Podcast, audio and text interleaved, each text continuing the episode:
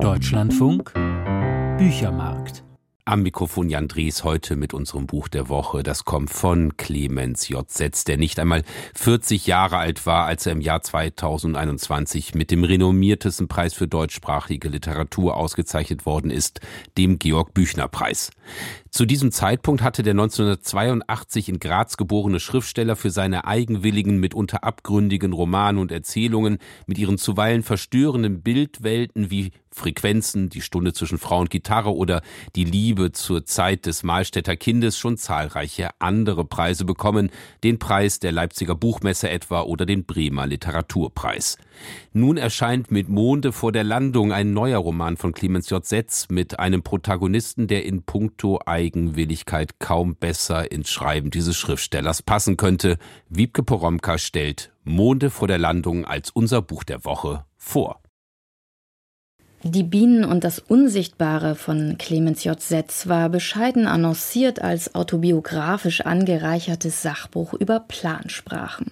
Tatsächlich handelt es sich bei dem 2020 erschienenen Band um ein mit zuweilen entlegenstem Material gesättigten Essay über das ebenso existenzielle wie fragile Verhältnis von Mensch und Sprache, über den Wunsch, sich seiner Umwelt verständlich zu machen, ebenso wie umgekehrt, diese zu verstehen, also in ein Verhältnis zu sich zu setzen. Die Beispiele, die Setz gibt, reichen von Kafka über den Erfinder der Bliss-Symbolsprache bis zu Robert Ben Madison, der als 14-Jähriger das Königreich Talossa ausruft, ein Kinderzimmerprojekt, das sich im Laufe der Jahre zu einer virtuellen Mikronation auswächst.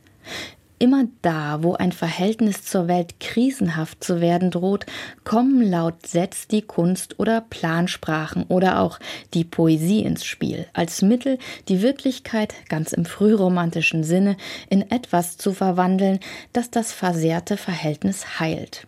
Das Versprechen der Literatur klingt bei Setz so. Gleich hinter der Straßenbiegung warten die unbekannten Kontinente, wo man dir schon bei der Einreise einen völlig neuen Kopf aufsetzt und wo die Katzenlämmer tänzeln, und du kommst ganz leicht dorthin. Die tänzelnden Katzenlämmer spielen dabei auf jene Episode aus Kafkas Erzählung Die Kreuzung an, die Setz zu Beginn von Die Bienen und das Unsichtbare erinnert.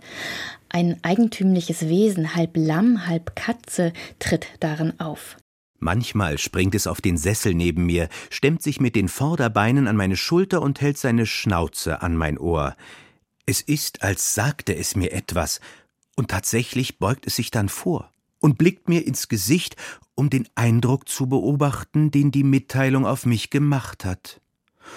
Und um gefällig zu sein, tue ich, als hätte ich etwas verstanden und nicke. Dann springt es hinunter auf den Boden und tänzelt umher. Dieses Tänzeln, schreibt Setz, sei unsere eigentliche Natur. Das Chaos beginne immer dort, wo das Tänzeln des Verstandenwerdens nicht mehr existiere. Davon handele sein Buch. Aber nicht allein die Bienen und das Unsichtbare handelt von diesem Tänzeln, vom Glück des Verstandenseins und Verstehens als anthropologischer Grundkonstante oder eben vom Chaos, das ausbricht, wenn das Tänzeln ausbleibt und über mitunter ungewöhnlichste abseitige Pfade reaktiviert werden muss. Die Faszination gerade für diejenigen, die freiwillig oder unfreiwillig auf Pfaden jenseits der Norm wandeln, zieht sich durch das Werk von Setz, für das der 1982 in Graz geborene mit noch nicht einmal 40 Jahren im Jahr 2021 mit dem Georg Büchner Preis ausgezeichnet wurde. Peter Bender, der Protagonist von Setz jüngstem Roman Monde vor der Landung, gehört in die Reihe derjenigen, denen dieses Tänzeln abhanden gekommen ist. Nur dass Peter Bender dieser krisenhaften Erfahrung nicht mit der Erfindung einer Plansprache oder mit Poesie begegnet, sondern gleich mit der Neuerfindung der Welt. Als Anhänger der Hohlwelttheorie beharrt er darauf, die wahrhaften kosmologischen Verhältnisse erkannt zu haben. Wer in Worms lebt, lebt auf dem Planeten Erde. Dieser befindet sich mitten im All und kreist dort, wie jedes Kind lernt, als riesige Kugel um eine noch größere Kugel aus Feuer. Im Jahr 1920 allerdings lebte unter den rund 50.000 Wormser Bürgersleuten ein Mann, auf den nicht einmal das zutraf. Er wohnte zwar ebenfalls wie sie alle in Worms, aber darüber hinaus nicht auf, sondern in einer riesigen Erdkugel, und das bei vollem Bewusstsein und ohne Protest. Was in diesen ersten Sätzen des Romans in munteren Märchenton verpackt wird, bedeutet nichts weniger als die Aufkündigung der kopernikanischen Wende. Nicht im Sinne einer Wiederauflage der Scheibentheorie allerdings, ebenso wenig gemeint sind der Glaube an eine Beseeltheit des Erdinnern, wie ihn die Frühromantiker proklamierten, oder abenteuerliche Reisen ins Erdinnere à la Jules Verne. Stattdessen geht die Hohl- oder Innenwelttheorie davon aus, dass die Menschen auf der Innenseite einer Kugel leben, in deren Innern sich neben Sonne und Mond auch das ganze Universum befinden soll. Bemerkenswerterweise soll in Setzroman ausgerechnet die damals junge Radiotechnik einen Beweis der Hohlwelttheorie liefern. Also die Radiowellen, ja? Die breiten sich immer geradlinig aus. Sie krümmen sich nicht nach Belieben. Aber jedes Radiosignal sei empfangbar auf jedem Punkt der Erde. Radiosender werden in den Himmel gerichtet. Wenn man aber außen auf einer Vollkugel steht und Radiosignale nach oben sendet, dann gelangen diese ausschließlich in den sogenannten Weltraum. Nur im Innern einer Kugel werden sie irgendwo reflektiert und hin und her geworfen und verstärkt und erreichen andere Bereiche der Kugel. So fantastisch diese Hohlwelttheorie klingen mag, Clemens Setz hat sich diese ebenso wenig ausgedacht, wie er seinen Protagonisten erfunden hat. Der historische Peter Bender wurde 1893 in Worms geboren, war Fliegerpilot im Ersten Weltkrieg, um sich nach dem Krieg mit seiner Frau Charlotte in Worms niederzulassen. Die Hohlwelttheorie war nur eine der Ideen der Zeit, für die er sich engagierte, wenngleich die, die er am leidenschaftlichsten verfolgte. 1918 war er Vorsitzender des Arbeiter- und Soldatenrats, später Anhänger der Freiwirtschaftslehre Silvio Gesells. Neue Ideen schossen in diesem bewegten frühen 20. Jahrhundert ebenso ins Kraut wie wissenschaftliche und politische Theorien. Althergebrachte Gewissheiten zerbröselten, während Allmachtsfantasien durch die neuen Möglichkeiten von Technisierung und Elektrifizierung kaum Grenzen gesetzt wurden. Einsteins Relativitätstheorie brachte diese Zeit ebenso hervor wie die Heisenbergsche Unschärferelation oder die geopolitischen Atlantroperspinnereien eines Hermann Johann Sörgel, der kurzerhand das Mittelmeer trockenlegen wollte, um die Kontinente neu zu arrangieren.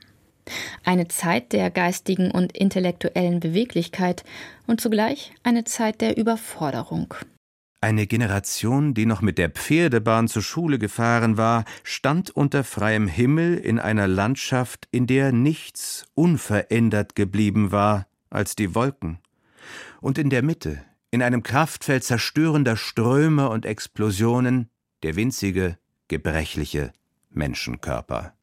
So formuliert es 1933 Walter Benjamin und macht als wesentliche Signatur dieser Umbruchsjahre aus, dass den Menschen das Vermögen abhanden gekommen sei, die Wirklichkeit in ein Verhältnis der Erfahrung zu sich zu setzen. Auf Peter Bender trifft dieser Befund Benjamins unbedingt zu. Bender ist nicht allein durch einen innerhalb kürzester Zeit durch immer neue Technologien vollends umgekrempelten Alltag erschüttert. Er ist auch unmittelbar vom Krieg versehrt. Als Pilot trägt er bei einem Absturz im Jahr 1917 schwere Kopfverletzungen davon, die traumatischen Erlebnisse des Krieges, die Bilder von Verletzungen und Tod ruft Setz gerade in den Anfangsszenen von Monde vor der Landung immer wieder auf. Und womöglich, das liegt auf der Hand und so legt es auch Setz nahe, hat der Absturz bei Bender psychisch und auch physisch Spuren hinterlassen. Vielleicht ist es in gewisser Weise gerade folgerichtig, dass er, der es aus der eigenen Anschauung als Pilot besser wissen müsste, weil er die Erde von oben gesehen hat, nun der Hohlwelttheorie verfällt.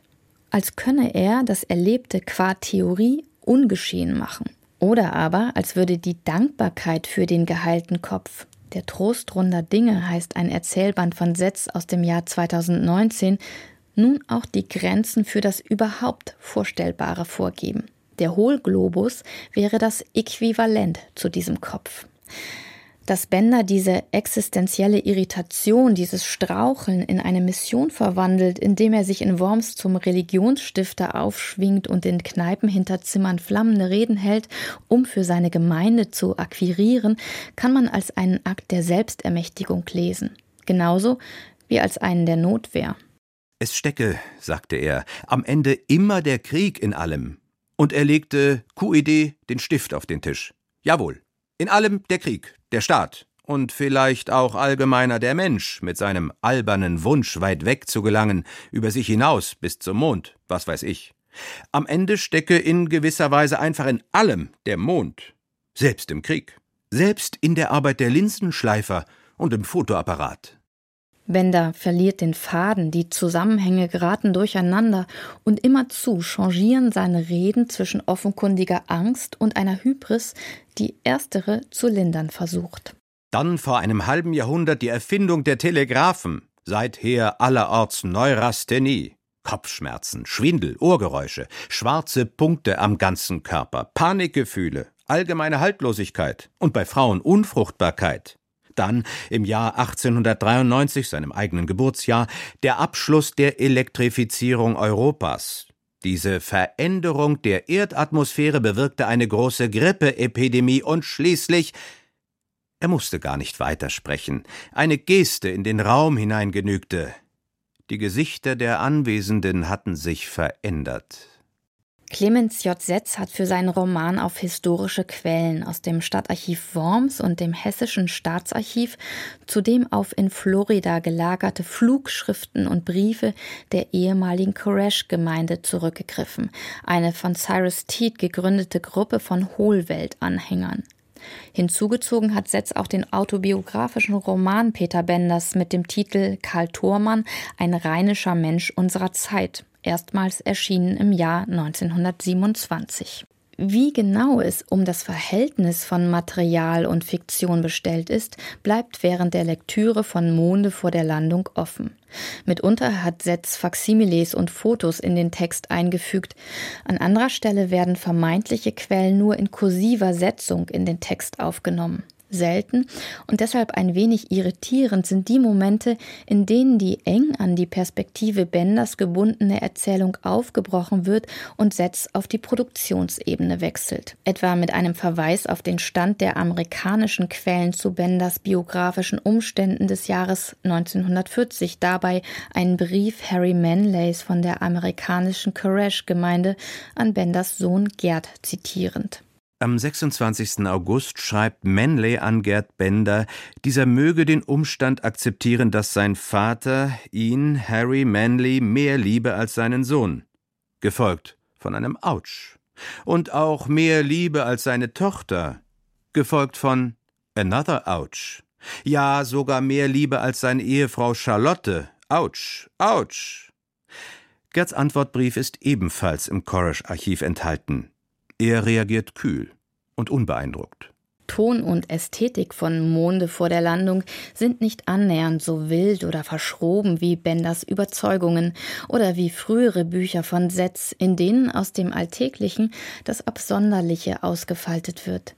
Eher klassisch auch das Arbeiten mit Rückblenden in die Kindheit Benders, während einigermaßen stringent dessen Biografie erzählt wird. Als wolle Clemens J. Setz, den man für ungewöhnliche, mitunter verstörende Bildwelten kennt, dem Denken Benders das nicht noch eine zusätzliche ästhetische Verseltsamung beigeben. Nur vereinzelt flackern in dem gut 500 Seiten umfassenden Roman irritierende, dabei so stimmige Setzwahrnehmungsmomente auf. Das Laub auf der Straße war von der Sonne knusprig gebraten. Wenn man darüber schritt, hatte man das Gefühl, es zu kauen. Der Verlauf der Zeitgeschichte ist bekannt. Sie steuert für Peter Bender und seine Frau, die Jüdin ist und die er kennenlernte, als sie ihn als Lazarettschwester nach seinem Absturz versorgte, auf ein tragisches Ende zu.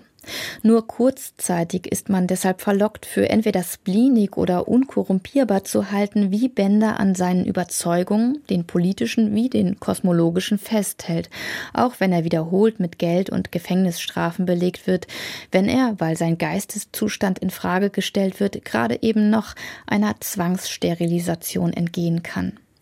Und trotz des Witzes liest sich deshalb bereits mit Ambivalenz, wie Clemens J. Setz Benders verschrobene Deutung der wirtschaftspolitischen Entwicklung mit Anspielungen auf Walter Benjamins Kunstwerküberlegungen mixt. Vielleicht, dachte Bender, war die Inflationszeit ein kollektiver Versuch der Dingwelt, zu genau dieser Einzigartigkeit zurückzufinden, zu jener einstigen Aura, die jedes Objekt vor der Ankunft des Menschen besessen hatte.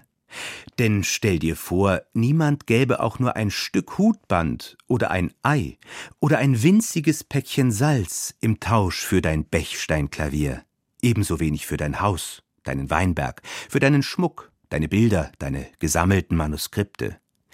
Jeder Gegenstand stünde plötzlich im Rang eines Kunstwerks, fast nur noch ideell, museal, so austauschbar wie Ehre Unsterblichkeit, menschliche Größe. Immer fataler wird, wie eklatant Bender die Zeichen der Zeit missdeutet, wie er übersieht, mit welchen Mühen seine Frau versucht, die Familie, zwei Kinder haben die Eheleute, finanziell über Wasser zu halten, während er selbst nichts Nennenswertes zum Lebensunterhalt beiträgt und stattdessen versucht, Anerkennung unter Hohlweltexperten zu erlangen. Oder aber und gerade da gelingt es Clement J. Setz, seinen Roman in einer ebenso unbehaglichen wie fesselnden Schwebe zu halten, erkennt Bender die sich verschärfende politische Lage gerade für seine jüdische Frau sehr wohl, will sich nur von dieser in seinen eigenen hohlweltlerischen Geniefantasien die denen eines Künstlers als Welterschaffers natürlich nicht allzu fern liegen, möglichst wenig behelligen lassen?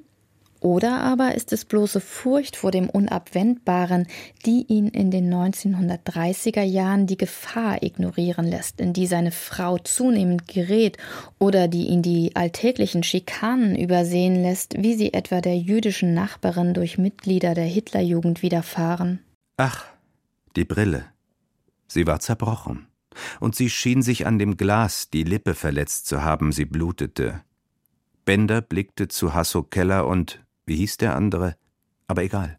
Sie machten jetzt beide synchron eine Bewegung mit dem Kopf, eine Art umgekehrtes Nicken, ein Andeuten mit dem Kinn, er möge bitte wegtreten von der Frau und weiterlaufen, seiner Wege gehen, und er tat es.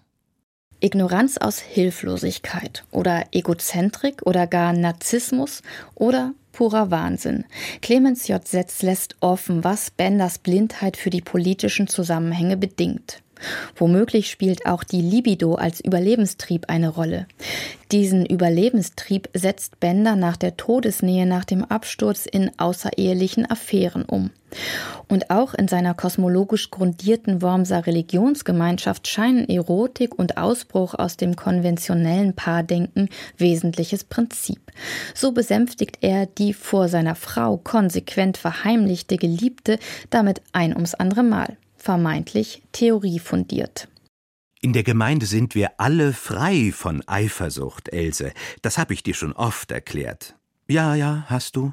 Charlotte weiß natürlich von dir und sie feiert es. Ja, sie liebt dich. Durch mich.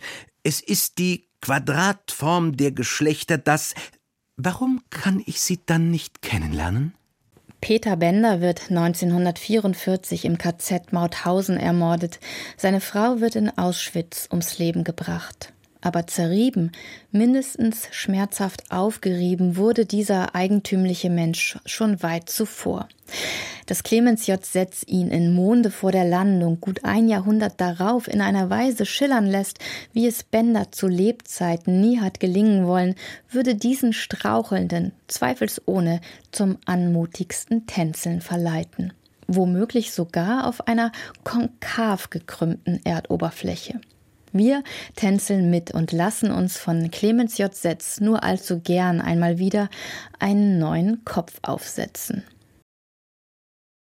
Wiebke Poromka über Clemens J. Setz, Monde vor der Landung, unser Buch der Woche, erschienen im Surkamp Verlag Berlin, 528 Seiten, 26 Euro. Hier geht es nun weiter mit Forschung aktuell und am Mikrofon verabschiedet sich von Ihnen Jan Drees.